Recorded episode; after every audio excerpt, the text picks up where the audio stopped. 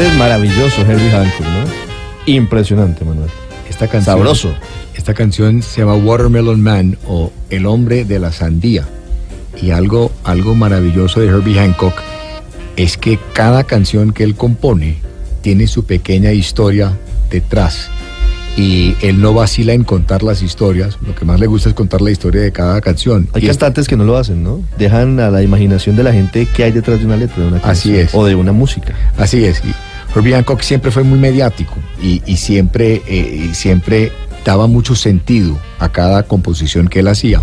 Watermelon Man, el hombre de la sandía, eh, es una figura real, ¿no? Casi, casi macondiano, pero real en el sentido que él eh, escuchaba eh, la voz del hombre que vendía sandía en el South Side, en, en el lado sur de los guetos de Chicago, donde, donde él crece y en medio del ruido de las fábricas y en medio de la música y todo lo que caracteriza un barrio del South Side de Chicago, todas las mañanas pasaba un señor con, un- con una carreta, con, con un carrito, vendiendo sandía.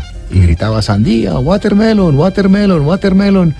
Y eso interrumpía un poco pues, pues, pues, los ruidos industriales que había y, y para él, pues eso marcó su vida, marcó su vida, ese sonido del, del Watermelon Man vendiendo sandía, pues, pues, todos los niños salían obviamente gritando y queriendo comprar por 3 centavos de dólar su pedacito de sandía.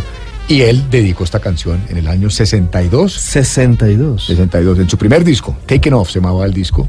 ¿Cuántos años tiene Hancock? Hancock debe tener, él nació en el 40, en abril del 40, debe tener 77, va para 78 sí, y sí. sigue dando, mejor dicho, con toda, innovando. Es, es inspiración de muchos, ¿no? Sí, sí. Muchos, eh, no solamente gente del jazz, sino de, de muchos otros géneros musicales, ¿no? Exactamente, uno, uno escucha entrevistas con personas de la talla de Juan Luis Guerra, el mismo Carlos Vives, Joe Arroyo, mencionan a Herbie Hancock como, como un ícono por su versatilidad, por su capacidad no solamente de encajarse en el jazz, sino de experimentar con el bebop, con el hip hop. Hoy hay muchas canciones de hip hop eh, que hacen lo que se llama el sampling, que es sacar un pedacito de la música de él y integrarlo a los ritmos de hip hop. Entonces es un hombre que ha aportado demasiado y por eso estamos tan emocionados con su visita a Colombia. Viene a Colombia el 8 de noviembre, estará en Bogotá y el 9 de noviembre en Medellín, ¿no es verdad? Así es, así es y yo pienso estar en ambos. ¿Ah, va a estar en ambos? Claro. El 8 Es una en- oportunidad en, única, Bogotá, ¿no? en Chamorro, en Medellín el 9 en El Rodeo.